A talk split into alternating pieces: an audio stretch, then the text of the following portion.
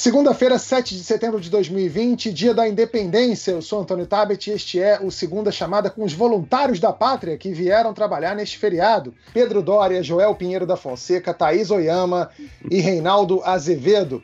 Nesta Semana da Pátria, vamos falar dos apelos patrióticos do presidente, do baque do coronavírus sobre a economia, da reforma administrativa, do movimento anti-vacina que ameaça chegar ao poder e também de autoridades dando um show de dança e sinceridade Vem com a gente, seja um filho da pátria, não seja um filho.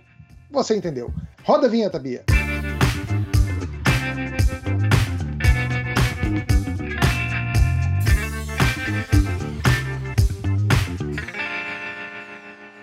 Não sei vocês, mas eu tenho idade para lembrar dos fiscais do Sarney. Em 1986, o Plano Cruzado congelou os preços e o presidente José Sarney convocou todos os brasileiros e brasileiras é, para atuar como uma espécie de fiscal. Eram os fiscais do Sarney, fiscais de preços. Todo mundo sabia para onde ligar para denunciar remarcação, porque naquela época tinha uma maquininha que você botava uma etiqueta adesiva nos produtos e aumentando, às vezes aumentava duas, três vezes por dia. É, e ligava para Sunab na época, acho que até que o número era 198, não tenho certeza. É, teve cidadão fechando o supermercado e cantando o hino nacional, um delírio coletivo. Eu lembrei dessa época agora 34 anos depois, porque Jair Bolsonaro apelou aos sentimentos patrióticos dos donos de supermercado para reduzir os preços dos itens da cesta básica. Isso foi no mesmo dia em que ele passou mais de uma hora na beira da rodovia Regis Bittencourt, assinando para caminhoneiros. Foi um, um, um dia cheio para o presidente, eu sei, mas essa história me deixou com algumas dúvidas. Eu queria saber de vocês, queria na verdade que vocês explicassem qual é a relação entre patriotismo e o preço do fubá. Começando por você, Reinaldo. Olá. É, bom, nós uh, estamos assistindo ao nascimento, ou já assistimos ao nascimento do Bolsonaro das massas. Né? É curiosa essa trajetória, embora esperada. É, o Bolsonaro começa resistindo às medidas emergenciais, é bom lembrar que aquele filhote dele, o, o, Carlos, né, o 02, inicialmente chamou ajuda emergencial, quando ainda se pensava em dar 200 reais. De socialismo, disse, olha aí o socialismo, então o vírus, o vírus chinês, na cabeça deles tudo fechava, era o vírus chinês se espalhando no Brasil, criando o socialismo, que era ajuda direta. O Paulo Guedes veio com uma ideia sensacional de um pacote de 172 bilhões que, como se diz lá em dois corpos, não dava nem para cobrir a cova do dente, né? três parcelas de 200 reais para os informais, que eles imaginavam atingir coisa de 20 milhões de pessoas, e quem tivesse contrato de trabalho iria para casa sem o contrato, com o contrato suspenso, sem ganhar nada. Essa era a ideia genial do Paulo Guedes, que foi salvo, então o Bolsonaro foi salvo pela oposição, pela imprensa, de maneira geral, senão teria sido pendurado de ponta cabeça pelas pernas para fazer referência certamente é um ídolo que ele tem, embora ele não saiba direito, né? É, e aí, então, se fez o plano emergencial, em muitos aspectos, como deveria ter sido feito, e, e eu comentava, a boca pequena, talvez eu não tenha escrito e, e pode ter sido uma falha, é, dizendo, olha, ainda bem que ele não descobriu o potencial que isso tem. Né? Eu na rádio até brinquei, companheiro, se sou eu com 600 reais por mês, eu faço morto viver. Né? É, e ele percebeu que dava para explorar né? isto, depois de um tempo, está explorando. Né? O resultado está aparecendo nas pesquisas de opinião. É, lembrando sempre que ele nunca caiu abaixo dos 30%. No pior momento, ele não caiu abaixo dos 30%, que é uma base gigantesca, considerável. Então, é bom a gente lembrar que o Bolsonaro fala coisas que boa parte dos brasileiros quer ouvir e coisa com a qual boa parte dos brasileiros concorda. Se é consciente ou não, eu já superei há muito tempo esse negócio, ah, esta não é uma consciência em, para si, uma consciência em si, ou não sei o quê. Não interessa, o fato é que ele fala. E com o auxílio emergencial passou a falar perto de 40%. Hoje, metade da população acha o governo dele bom, né, em razão desse auxílio também, porque parou de agredir as instituições de uma maneira mais afrontosa, parou de apoiar atos em favor do golpe de Estado, e aí faltava outra parte, que era pedir o patriotismo do Fubá, né? É, como se resolvesse. De toda sorte, a gente sabe que isso funciona enquanto a coisa não fuja do controle. Né? É, assim como funcionou com Sarney, a turma lá cantando o Nacional, por um tempo ao menos, até a equação não desandar, funciona para ele também. Então, se houver aumento de preço, que se saiba, o presidente da República é contra. Né? Ele está fazendo tudo que está ao alcance dele. É o novo Bolsonaro. Né? A gente conhecia o Bolsonaro é, contra as massas, né? até mesmo no discurso, e agora a gente conhece um Bolsonaro a favor das massas. Complementa, de algum modo, a equação populista, que é que estava desde sempre aí, né? do populismo de, de extrema-direita. Né? O, o Thaís, Esperávamos o, isso. O Thaís, esse Bolsonaro das massas, ele tem prazo de validade? Pois é, Tabet, sabe que eu estou pensando uma coisa aqui? Eu acho que algum gênio do Palácio do Planalto andou tendo alguma ideia recentemente, sabe? Porque quando eu vi Olha, o Thaís, você falar, você falar que um gênio do Palácio do Planalto, eu já fiquei arrepiado aqui, pensando quem poderia ser. Mas que bom que tem um lá. Se tiver um, é, eu já tô, ou, ou pelo menos, ou pelo menos que se tem na conta de gênio. Porque, olha só, o Bolsonaro, ele sempre teve esse patriotismo meio tosco, assim, meio primário, né? Ele ia lá, toda vez, primeiro domingo do mês, lá em Brasília, tem uma cerimônia de hasteamento da bandeira na Praça dos Três Poderes. Aí não vai ninguém mas Bolsonaro ia, Bolsonaro ia debaixo de chuva, debaixo de sol, ia sozinho, então ele carregava um dos filhos, 01, 02, 03. Então, ele sempre teve esse patriotismo, faz parte do ethos dele, faz parte da personalidade dele. Agora, veja só, recentemente a gente teve. Então, essa história que você citou aí do patriotismo dos empresários do supermercado, né? Aí teve um tweet da Damares aqui falando que as pessoas deviam estender bandeiras na frente das casas e também se vestir de verde e amarelo e tudo. E teve também esse barulhento vídeo produzido, estrelado e disseminado pelo secretário Mário Frias da Cultura, em que ele também conclamava aí esse nacionalismo, esse patriotismo. Ele dizia o que mesmo até esqueci, porque o barulho foi tanto que a mensagem propriamente dita eu esqueci. Mas era para ah, os heróis, né? Então, essa história dos heróis da pátria, os augustos símbolos da pátria, tudo isso aí me parece que é uma coisa consertada por esse gênio aí do marketing político do Planalto que falou: "Bom, então olha só que interessante. Se a gente convencer essa é uma ideia velha, né? mas o gênio acha que é nova. Então ele fala assim: vamos convencer as pessoas de que esses símbolos augustos da pátria, o verde e amarelo, não é uma coisa da, da, da, nação, é uma coisa do bolsonarismo. Né? Então a parte vira o todo e agora, então, o cara aí descobriu a, a, a, mina de ouro. Eu acho que isso vai crescer muito, eu acho que essa história verde-amarelista e esse discurso verde-amarelista vai crescer muito e é uma bela jogada do Planalto. Agora, a contar pelo resultado que teve o vídeo do Mário Frias, acho que eles vão ter que trocar de gênio, né? Porque... Eu, acho que, eu acho que isso vai durar até a seleção do Tite entrar em campo de novo, tomar uma escovada de uma Bélgica da vida e o, o, o Joel... ah, peraí, não, eu quero te elogiar. O tweet da década foi do Antônio Tabet, com uma foto do Mário Frias, que trazia o DRE, a mostra, com uh, uma legenda de um texto dele próprio, que era como, Antônio Tabet? Era, a gente vai falar disso mais para frente aqui no programa, mas a legenda era onde eu nasci, ele não durava um minuto. Exatamente. É. Ali se mostrava como é que a pessoa se defende lá onde ele nasceu. Eu adorei, o, achei muito sutil. O, o, o, Joel, o Samuel Johnson, pensador inglês, ele dizia que o patriotismo é o último refúgio dos canalhas. O Milor Fernandes dizia que é o primeiro. Você concorda? Não, vamos lá. Algum nível de patriotismo eu acho positivo. Você amar o seu país, você querer o bem do seu país, você reconhecer a história dele e querer querer melhorá-lo também, querer ajudar e reconhecer os valores que a gente tem. Isso falta no Brasil de hoje. Inclusive, falta com esse grupo que está no poder que não tem nada de real amor pelo país, né? Pelo contrário, são os deslumbrados com os Estados Unidos. Aquele filho do presidente parece que vai para Disney quando fala do Trump, quando vai para vai os Estados Unidos, os olhinhos brilham, só pensa na política do Trump. Um governo determinado em servir aos interesses da política externa de extrema direita do Trump.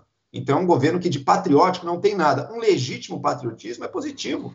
Vamos reconhecer, vamos descobrir o que, que o Brasil tem a oferecer ao mundo. Hoje em dia, a gente está vendo o Brasil ser detonado perante o mundo, o Brasil ser ridicularizado pelo horror que a gente está produzindo aqui dentro, ao mesmo tempo em que acusamos o mundo de fora, né? São as ONGs internacionais, é a China, é a União Europeia, temos uma série de vilões aí que o nosso governo usa para tentar se desculpar um pouco, defletir a atenção dos desastres que ele tem causado aqui, por exemplo, no coronavírus, no meio ambiente, né, na, na Amazônia.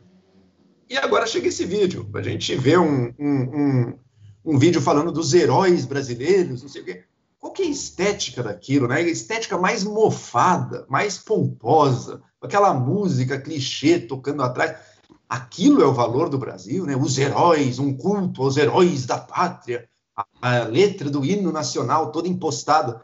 Se o Brasil tem uma coisa que nos marca, é justamente que a nossa relação com a nossa história não é assim. Não é essa relação impostada que o, o videozinho do governo tentou vender a gente é capaz de olhar com algum humor e com alguma ironia para o nosso passado. Para mim, o real patriotismo e o valor do Brasil, uma deles é esse. Não temos grandes ilusões quanto ao nosso passado, diferentemente dos Estados Unidos, hein? que descobrem que o pai fundador não era o santo que eles achavam que era, fica todo mundo indignado e tudo. A gente sabe que Dom Pedro I não foi santo coisa nenhuma. E isso, para mim, faz parte do que é ser brasileiro.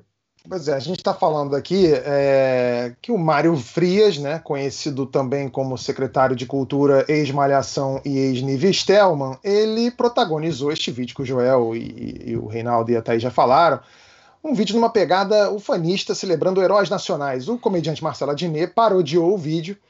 O secretário, como diria o Tino Marcos, sentiu, Galvão?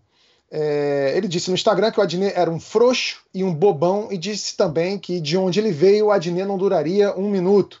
A Secretaria de Comunicação da, da Presidência da República postou uma foto do vídeo do Adnet e que também criticou o humorista.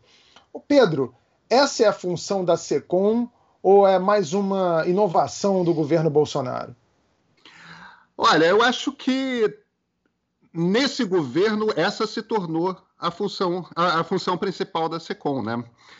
Agora, eu chamaria atenção, acho, de, de alguns pontos. Deixa, deixa, eu começar só a fazer uma observação a respeito da, do comentário da Thaís. Eu achei muito feliz ela comentar, é, usar essa expressão verde amarelismo pelo seguinte: o verde amarelismo é um movimento importante que aconteceu no modernismo nos anos 20, foi criado pelo Menotti Del Picchia e tinha como um de seus principais expoentes Plínio Salgado, o fundador do integralismo. Quer dizer, está tudo se encaixando aí nessa peça. E, evidentemente, essa coisa muito obcecada com heróis, muito obcecada com patriotismo, mas é uma invenção do governo Vargas no período do Estado Novo. Quer dizer, você percebe como essa coisa vai toda se encaixando, e por isso mesmo que o Joel se vira e fala: olha, tem, tem cheiro de mofado. Tem. É uma coisa da década de 1930. Agora, deixa eu fazer algumas observações é, pontuais aí. A primeira é a seguinte. A primeira é, o troço virou, o vídeo do Mário Ferias virou piada imediatamente. Quer dizer, quando o Adnei entrou, já estava fazendo muito bem, já estava virando piada no Twitter. E isso é inevitável. O segundo ponto de atenção um ponto importante que é o seguinte: é a respeito do lulismo, como é lido pelo André Singer. A tese do lulismo e a a maneira como o PT lê a história recente do Brasil, no período que ele teve no governo, é o seguinte. Ali, naquele momento, houve uma política social baseada no Bolsa Família, mas que não incluía apenas o Bolsa Família, porque tinha eletrific... universalização da eletrificação rural, porque tinha distribuição de título de terra para gente que morava muito tempo e não tinha acesso à sua própria terra, porque tinha poço artesiano, quer dizer, você tem um pacote de políticas sociais que vão junto com Bolsa Família e que, em essência, pegaram aquela população muito, muito pobre do Brasil e tiraram ela desse buraco. E é por causa desse tipo de política que essa população teria se tornado petista não seria, na visão do PT, na visão do lulismo, não seria um fisiologismo. Não seria a mesma coisa que o PFL fez durante décadas no Nordeste, antes o PDS, Arena, etc. Que é aquela coisa de você ficar dando um pouquinho para o pobre para garantir aquele voto de cabresto. O que esse momento do governo Bolsonaro põe a teste é justamente isso. Se Bolsonaro consolidar esses votos, a tese de que a política do PT não teve essencialmente um resultado fisiológico, exatamente como o PFL e outros antes, vai por terra. Porque o troço não só não foi durável, como o primeiro chefe de Estado que passou com, com uma política semelhante, dando um pouco mais de dinheiro, levou aqueles votos. O terceiro e último ponto que eu faria é o seguinte: o que Jair Bolsonaro está fazendo nesse momento, Jairzinho, paz e amor, é exatamente a tese do porquê as democracias morrem do Stephen Levitsky.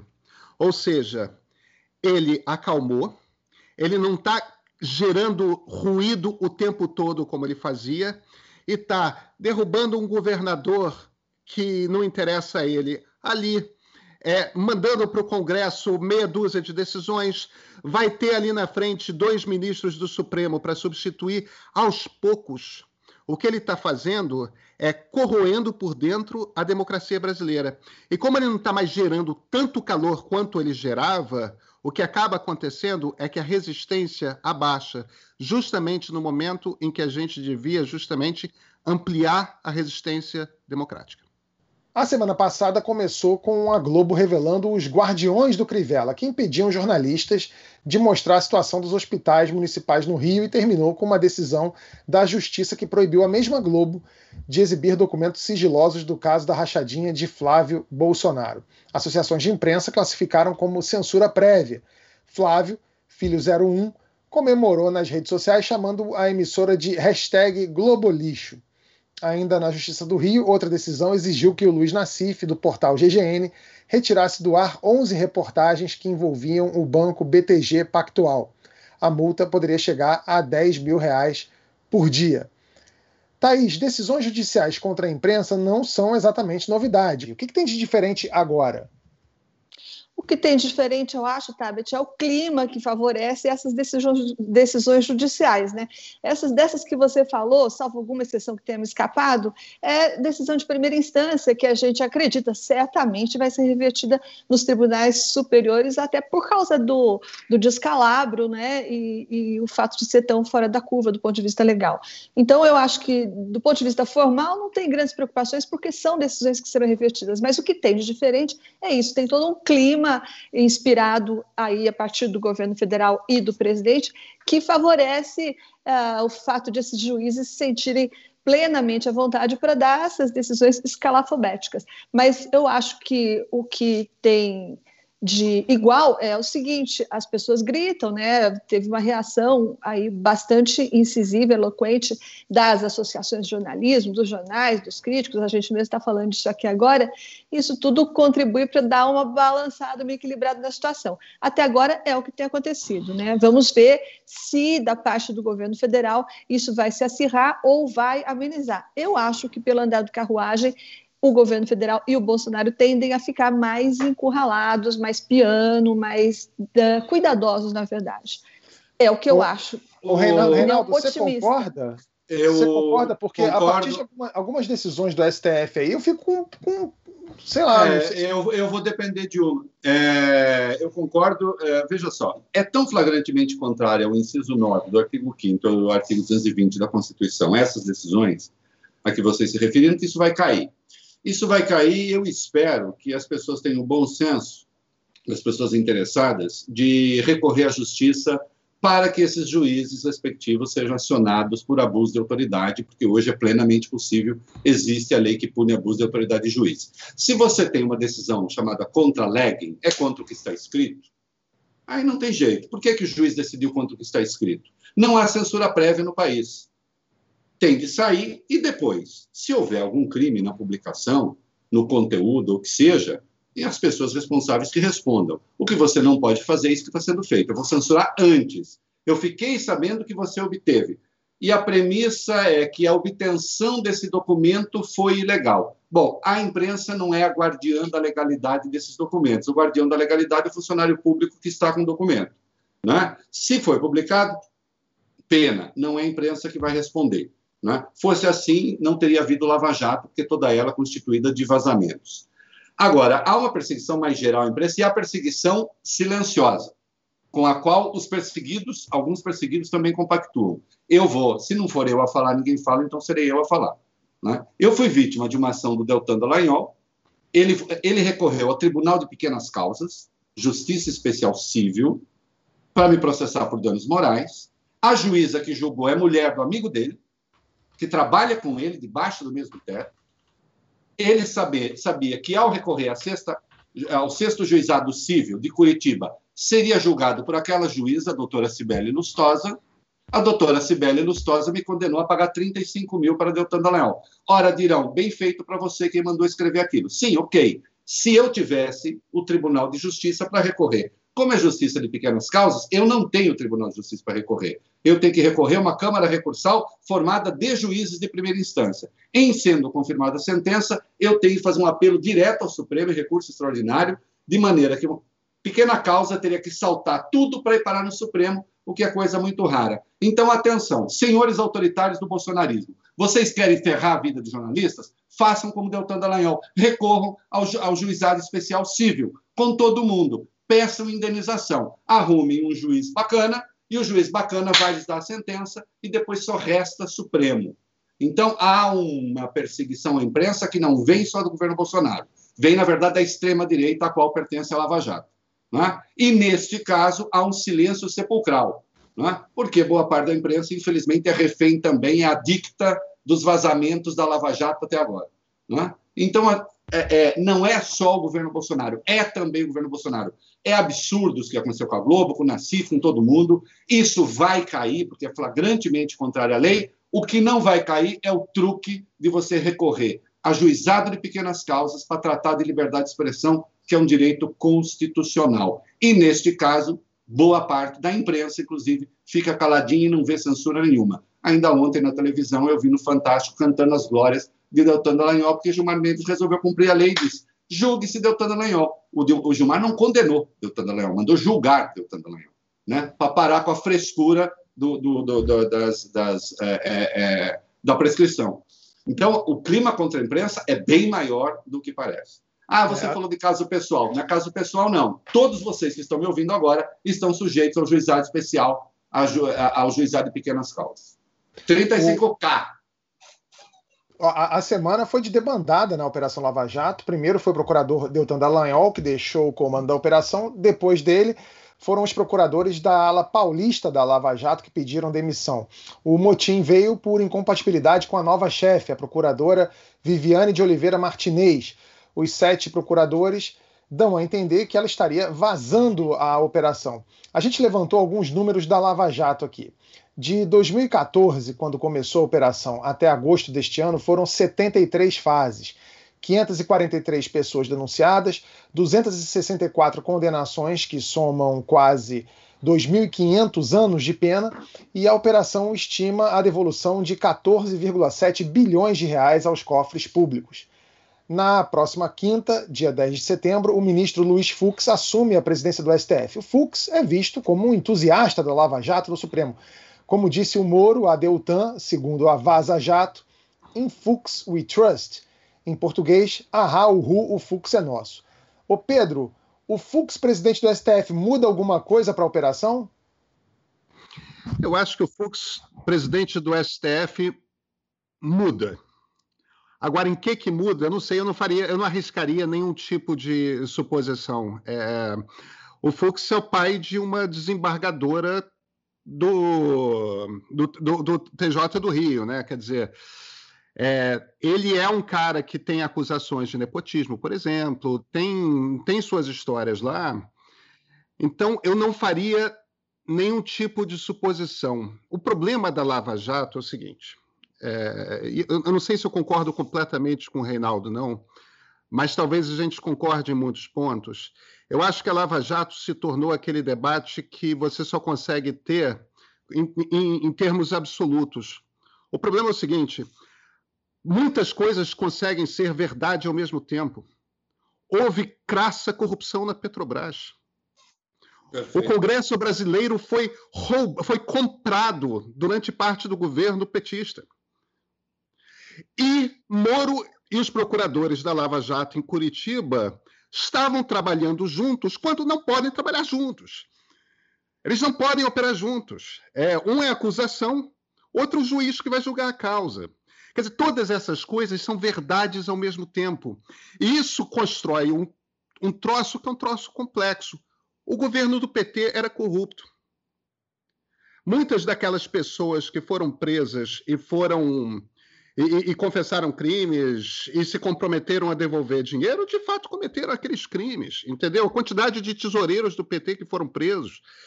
Agora, o julgamento do Lula é um julgamento profundamente complicado, mesmo que ele seja culpado, e eu desconfio que ele seja, mas o julgamento tem problemas sérios na forma.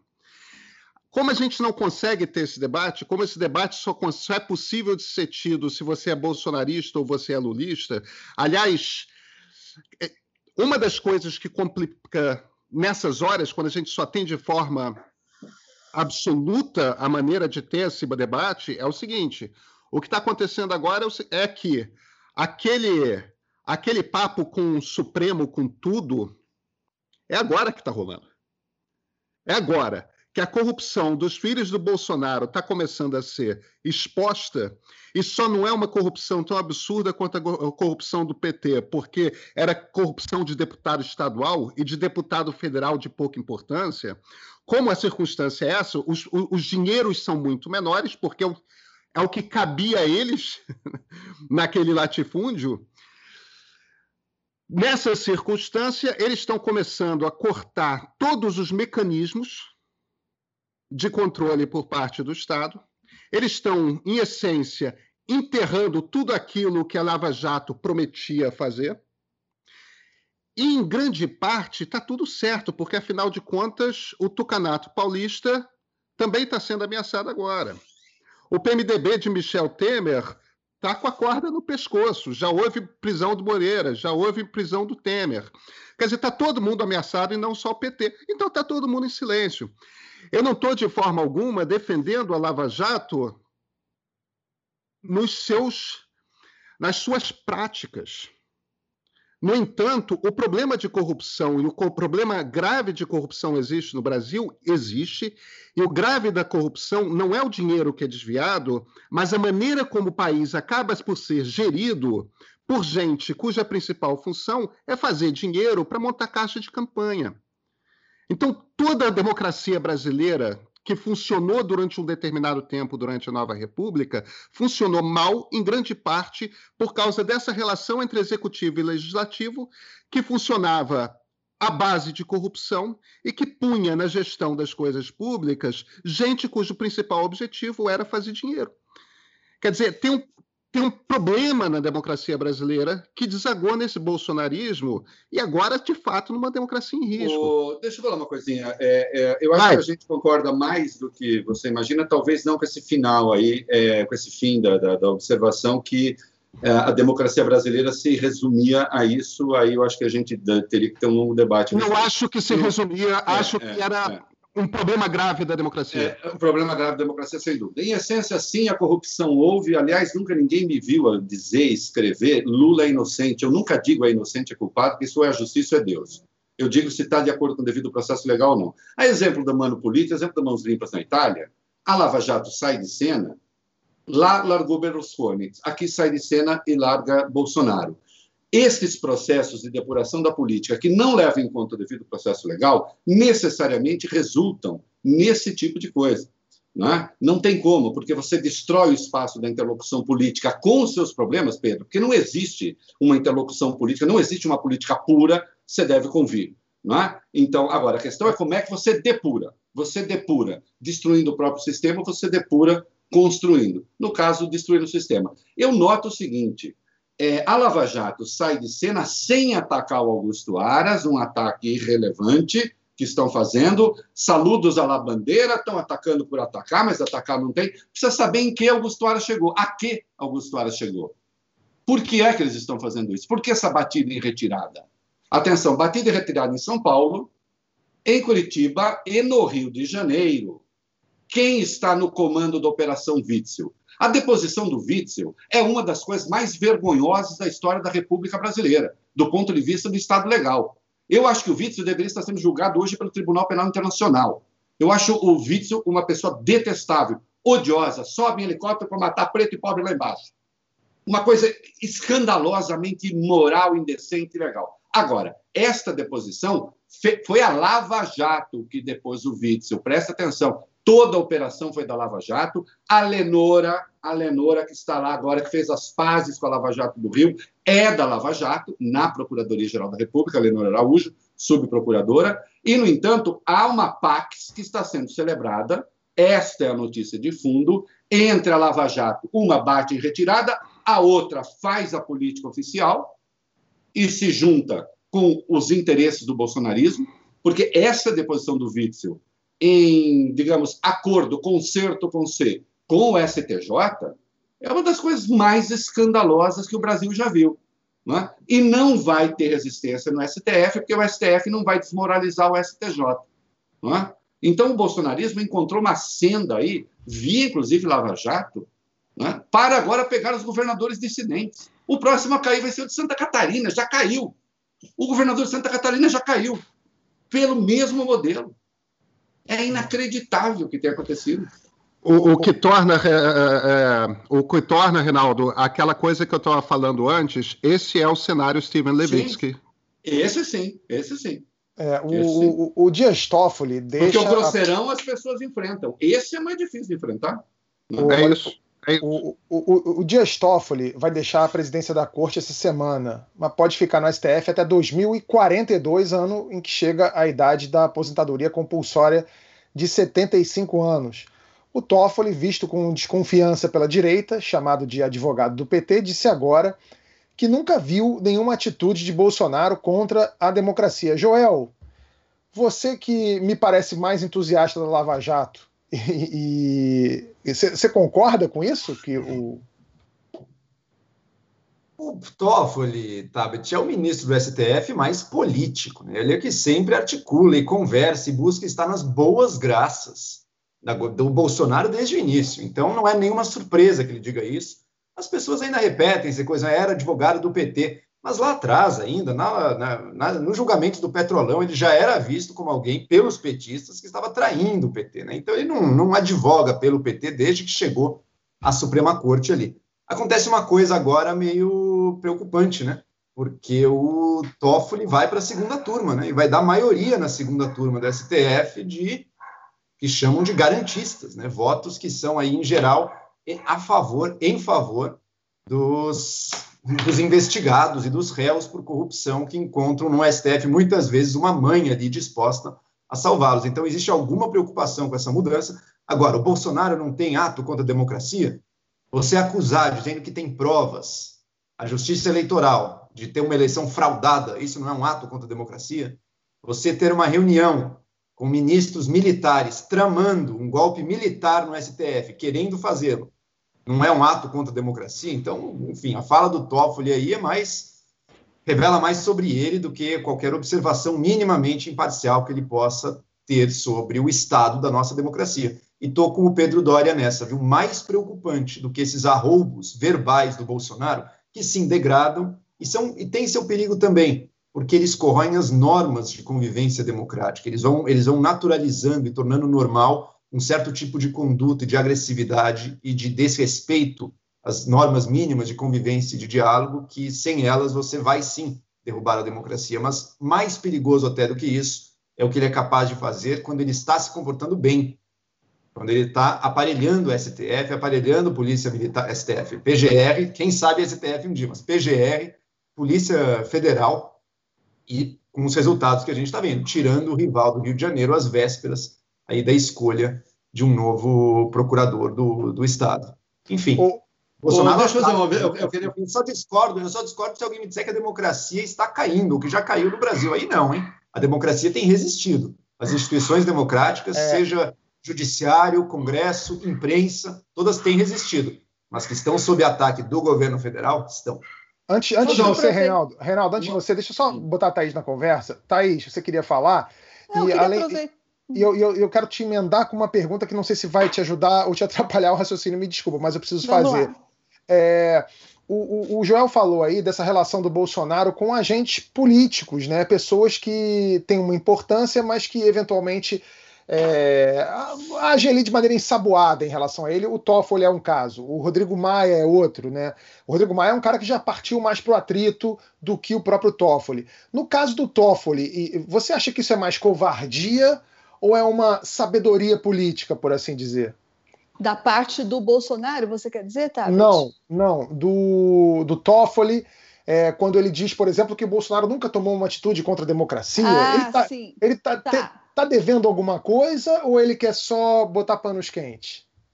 É, eu queria justamente pegar por aí, porque o Joel tinha falado sobre traição e colocou o Toffoli como sendo um dos exemplos de trairão, né? O PT teria esperado um monte dele, na verdade ele não entregou nada daquilo, mas isso me fez lembrar, e já respondo a sua pergunta, que o novo presidente do STF, o Luiz Fux, é aquele sujeito que foi atrás de todos os petistas, que falou com o Zé Disseu, que falou com o João Paulo Cunha e que prometeu matar no peito, né? e depois votou junto com o Joaquim Barbosa em quase tudo, tirando uma coisa só, eu acho que ele divergiu. Mas o resto ele foi, deixou os petistas estatelados, espumando de raiva. Então, esse é o ministro Luiz Fux, que agora assume, e, e eu estou achando uma coisa estranha, Tabet, porque ele tinha tudo né, para para suscitar desconfianças da parte do governo Bolsonaro. E o governo Bolsonaro está reagindo a essa, essa troca de comando com um, uma estranha tranquilidade, sabe? Então, é, acontece esse fenômeno muito curioso com os ministros do STF, né? Eles ascendem de um jeito, eventualmente ligados a um grupo, depois lá eles sofrem uma transmutação que surpreende até os que Uh, supõe conhecê-los, né? E daí, olha, o que sai disso só Deus sabe. É, eu tenho essa dúvida em relação ao ministro Luiz Fux e tenho uma dúvida em particular. Ele discorda em tudo, de cabo a rabo, com a agenda ideológica do Bolsonaro e do bolsonarismo, né? O Fux é votou a favor do, do aborto para anencéfalos, ele votou, ele é a favor da legalização da maconha, ele é a favor da, ele é contra o desarmamento, a flexibilização do estatuto de armamento, ele é, é contra roqueiro. tudo. Ele é roqueiro. pois é. Então, ele destoa em tudo, em gênero do migral, do que pensa o bolsonarismo. Minha pergunta, minha dúvida é: como ficará daqui a dois anos o ministro Luiz Fux, né? Terá ele sofrido, sofrerá ele uma transmutação, como, tem, como temos visto nos outros? Essa é a minha dúvida. Olha, Reinaldo, Reinaldo a gente está é. falando dessa transmutação aí, parece que há duas, né? A do cara assim que ele é indicado ao STF, assim que ele entra no STF, e uma segunda quando ele vira presidente do, do, do da, da, corte, né? São duas metamorfoses. O que acontece? Tem um ritual satanista, eles bebem é... sangue de carneiro. Você sabe que a segunda, a segunda eu não sei se eu vejo, não. Deixa eu falar, o Toffoli tem um, primeiro uma ambiguidade do Toffoli. A, a, Joel, a frase do, do Toffoli, talvez ela não pudesse ser mais infeliz. Ninguém conseguiria produzir uma frase contra si mesmo com tanta felicidade como o Toffoli conseguiu. Né? É absurdo. Agora é o Toffoli que abriu o inquérito de ofício para uh, investigar as agressões ao Supremo e que botou a extrema-direita com o rabo entre as pernas. Notem. São dois inquéritos que botaram a extrema-direita com o rabo entre as pernas. Um aberto de ofício pelo Toffoli, tendo Alexandre como relator, e o outro aberto a pedido do Augusto Aras. Então, pera lá que essas pessoas também não são assim tão inocentes no sentido de parvas. Olha aí, nessa hora, procuradoria indicada pelo Toffoli, pelo Toffoli, pelo Bolsonaro, e o próprio Toffoli, próximo do Bolsonaro, fez interlocução ali, abriu o inquérito de ofício e foi isso que segurou a extrema-direita. Quanto ao Supremo, o, o, o, eu diria o seguinte: se o, se o Bolsonaro tiver o mínimo de inteligência e os demais queridos presentes, ele indicaria alguém que pensa o contrário do que ele pensa. Entende? Alguém com um ligeiro sotaque de esquerda, para chegar lá e não trair. Porque, atenção, a vocação para atrair de quem recebe um cargo vitalício e precisando provar depois que não é o que parece, é gigantesca, com raras exceções. O Lula foi mantido na cadeia contra a Constituição, contra o inciso 57 da Constituição, do artigo 5 que ainda vale, por seis votos assim. Dos seis que votaram por Lula ficar na cadeia, só um não tinha sido indicado pelo PT, o Alexandre de Moraes.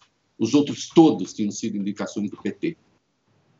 Dos cinco que votaram contra a cadeia, três não eram indicações do PT. Então, quando o sujeito chega lá com cargo vitalício, a imprensa vigiando, em cima.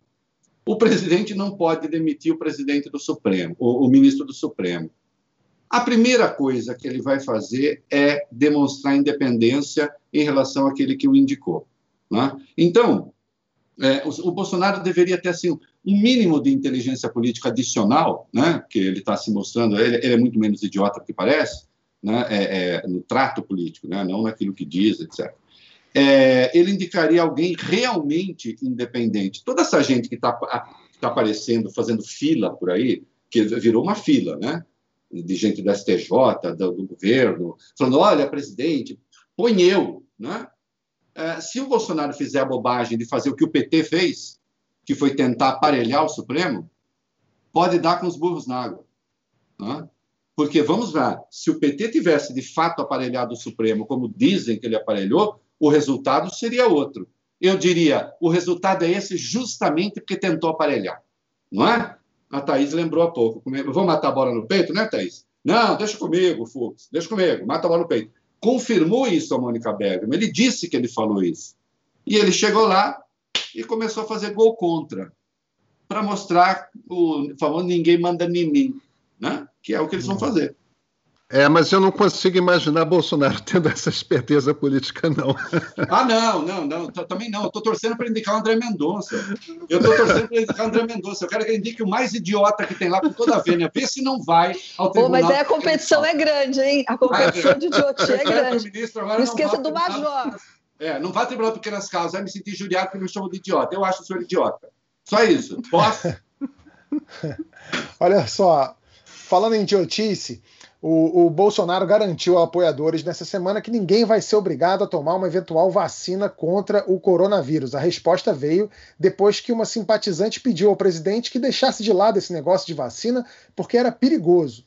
A Secretaria de Comunicação da, do governo usou o Twitter para deixar claro: a prioridade é liberdade individual.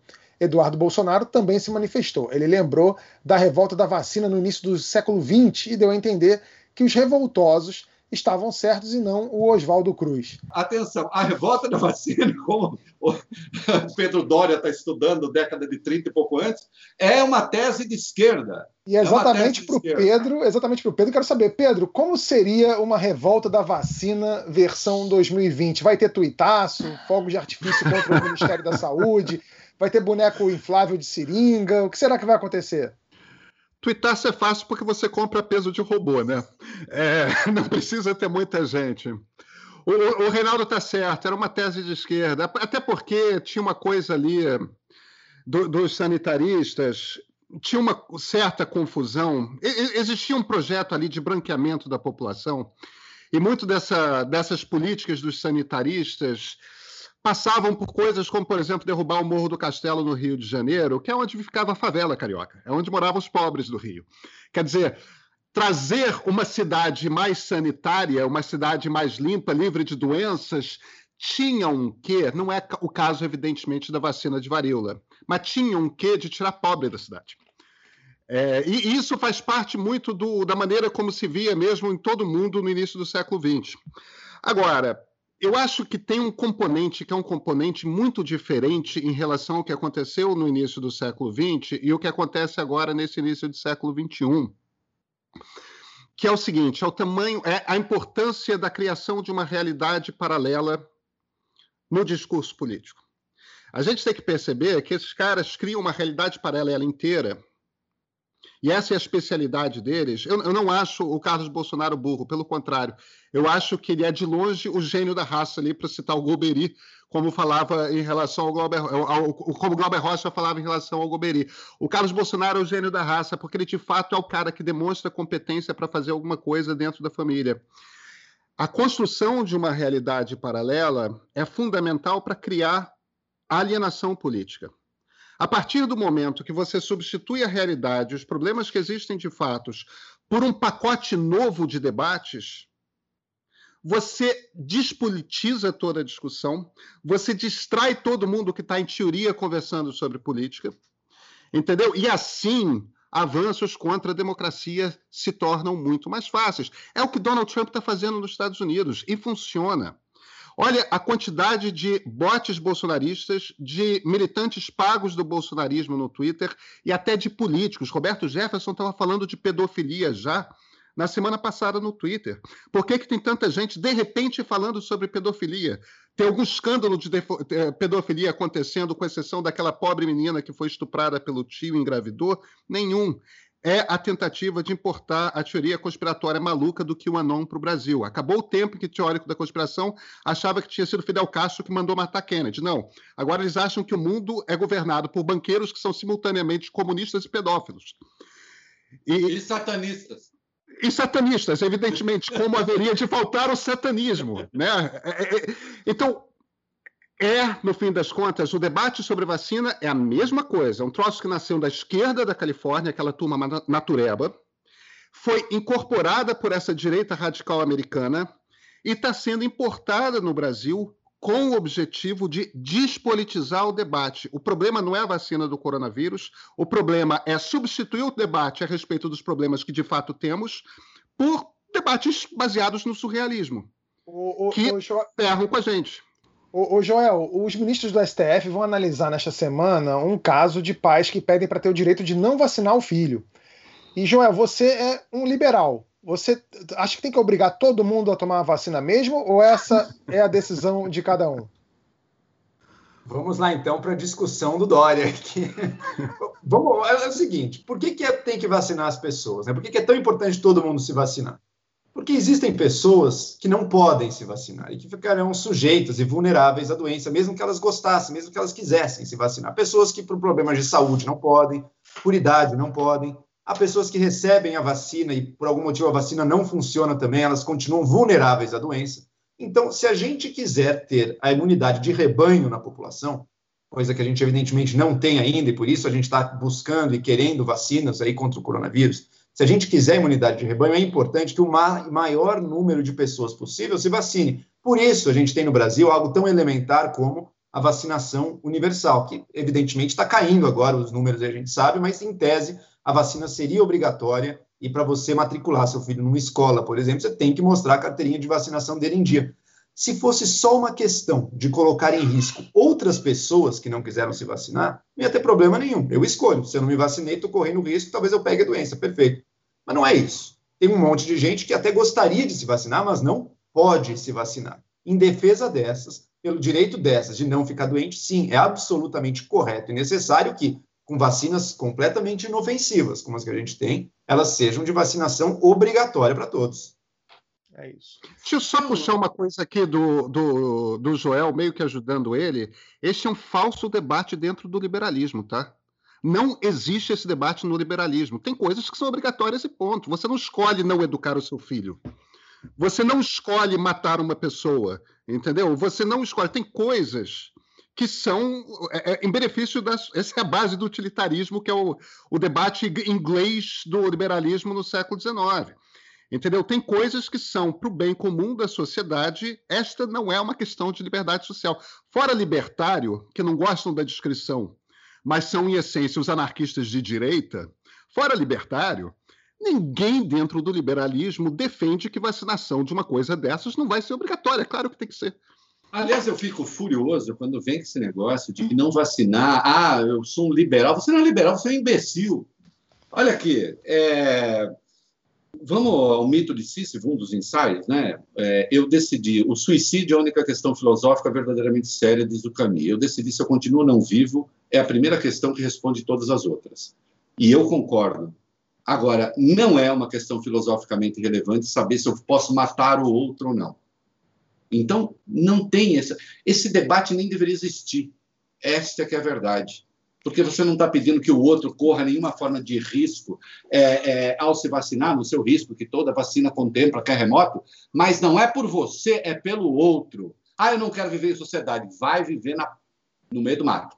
Agora, aqui vai se vacinar. Acabou.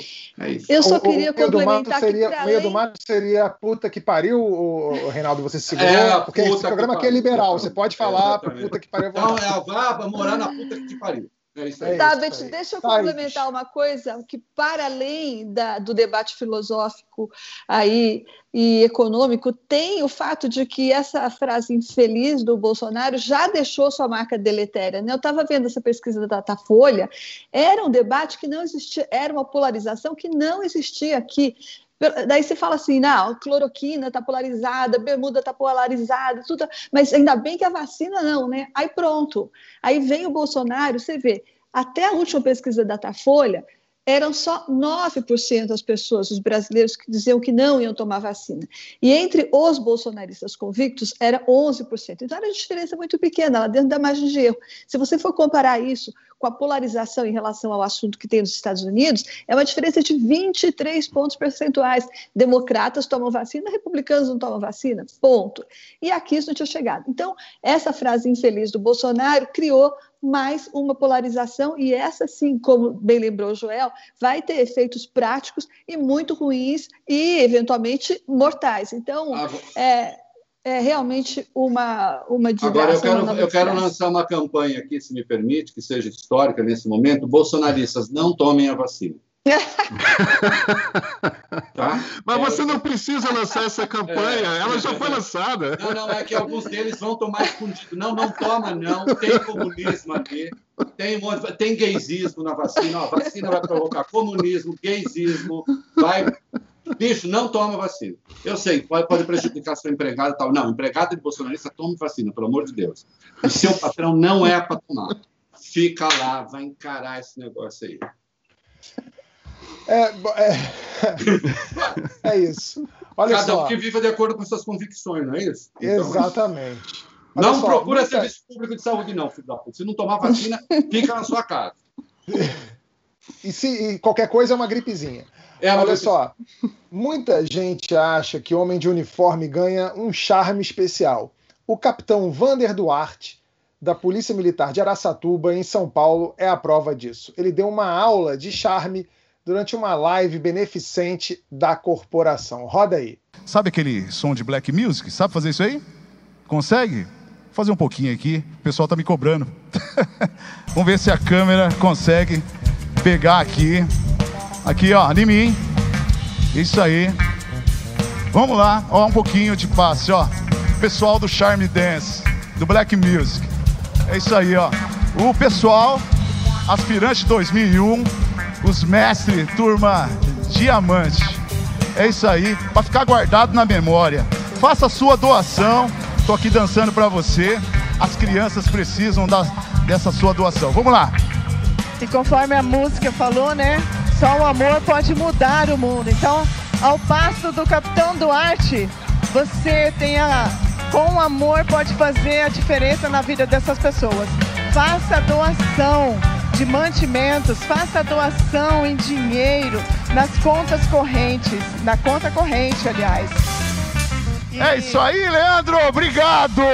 Bom, a, a malemolência do capitão deu frutos a campanha arrecadou 14 toneladas de alimentos. Reinaldo, a gente estaria numa situação melhor se todo capitão tivesse esse jogo de cintura?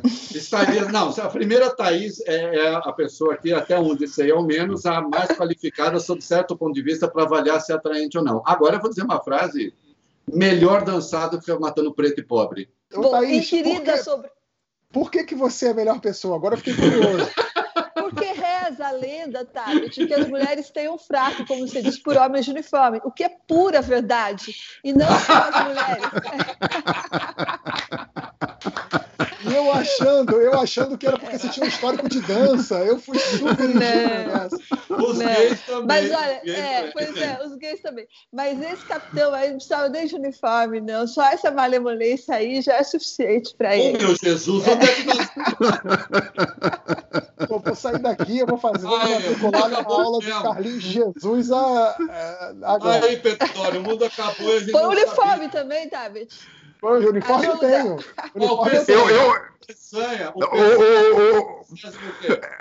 é, é verdade, é verdade, é verdade. O, o, o Tabet já tem um uniforme. Eu, eu até conseguiria alugar um uniforme, agora minha incapacidade motora não me permitiria chegar sequer perto disso com muita aula de Carlinhos Jesus. Mas o, o capitão, Peçanha, é, capitão Peçanha, o senhor está pensando eventualmente... Sargento, sargento, sargento. O Peçanha tá tem todas as patentes. O Peçanha... Ele... o Peçanha está pensando em aprender uns passinhos ou acho que isso é coisa de boiola? O Peçanha, naturalmente, o Peçanha acha que já sabe fazer esse passinho e se ele não conseguir, ele resolve matando o Duarte. o problema dele. O... Agora, olha só, o, o, grande vídeo de hoje, porque esse vídeo do capitão não é de hoje, mas de hoje, vem do Piauí. O ex-prefeito de Cocal, José Maria Monção, foi condenado em fevereiro deste ano a sete anos e oito meses de prisão, além de ter de devolver mais de 120 mil reais. Ele é acusado de desviar recursos federais destinados à educação. Na convenção do MDB de Cocal, o ex-prefeito protagonizou uma cena rara, político falando a verdade. O povo é quem decide. É pedir voto, ter humildade. Mas, acima de tudo, eu acho que nós temos que mudar o COCAL. Não é que o COCAL também seja o fim do mundo, mas passa a administração, todos padecem. Eu fui prefeito três vezes, eu sei o sofrimento, mas também não roubei o tanto que esse aí roubou, não, tá entendendo? Esse é descarado, esse está afundando o COCAL. Eu posso até ter tirado alguma coisa dado para os pobres, tá? Que a verdade ninguém pode ser tão sincero, tão Se eu não tivesse tido tanto direito, eu não tinha ido preso, né? Se eu fui preso, tem um motivo. Ô, ô Thaís, é comovente a sinceridade dele, né? É comovente a sinceridade. Mas olha, Tabet, isso me lembra o seguinte: é, esse negócio de rouba mais faz, rouba mais entrega, está pegando inclusive para o Bolsonaro. E isso foi visto nessa última pesquisa. Né? Os, os, o eleitorado, classe D e E, principalmente, sobretudo os que foi beneficiado pelo, pelo auxílio emergencial, diz nas quais com uma clareza meridiana. É, é isso, o, PT roubou um bilhão de dólares, ele, esse negócio do bilhão de dólares pegou um bilhão de reais, sei lá, mas todo mundo fala que foi um bilhão. O PT roubou um bilhão, deixa o cara roubar um pouco, o, tá, tá me ajudando. Essa, esse pragmatismo aí, eu acho que é, infelizmente, uma realidade e já está beneficiando o Bolsonaro. Esse nosso amigo de Cocal aí, ele deve ter sentido a mesma coisa, né? Onde que fica Cocal, hein? Piauí. Piauí. Ah, então. Então, é bem grande o número de beneficiários do, do auxílio emergencial lá, classe D e E, certamente graça por lá. Então, ele tem bem em conta esse pragmatismo aí, e essa frase não é gratuita, né? O Bolsonaro ah, também está se aproveitando disso. É alguém que admite eh, que a justiça foi justa. É, se eu roubei alguma coisa, eu fiz. Se eu fui preso, alguma coisa eu fiz. Eu, eu, eu tive, tive motivo. Tem motivo, é. Tem motivo. É isso. Olha só, gente... eu faria, eu, eu, faria só um argumento final, tá? Porque eu acho que não custa lembrar isso, porque essas coisas sempre caminham juntas. O rouba mais faz e o lacerdismo, que é o lavajatismo, nasceram juntos. Ademar de Barros e Lacerda nascem meio que juntos na história. Quer dizer, tanto o cara que é descaradamente corrupto e, no entanto, argumenta que eu sou corrupto, mas eu consigo produzir resultados, etc., quanto essa classe média mais conservadora que tem esse ímpeto é, de botar todo mundo na cadeia tudo mais. As coisas caminharam, nasceram juntas no Brasil e continuam caminhando juntas. E tem uma coisa para vocês, lembram a última pesquisa Datafolha? Não lembro quando é, mas depois eu não vi mais. Mas eu lembro que a última que saiu do Datafolha, a maioria da população achava justo que um político nomeasse um parente com cargo de confiança. E você vai, é alguém que ele confia, que tem, não tem nada de novo. É, é, essas flexibilizações dependem muito de enfim, a hipocrisia, né? Olha, nossa segunda chamada de hoje fica por aqui. Quem é membro do canal acompanha o nosso bloco extra e a gente vai falar de militares, servidores do judiciário e legislativo. A Thaís vai responder por que essa galera vai ficar fora da reforma administrativa. Se você quer acompanhar a conversa, é só clicar nesse retângulo azul que está aparecendo aqui. Valeu, gente, e até semana que vem. Para você que não é membro, para você que é membro, fica aí que tem mais um bloco para você.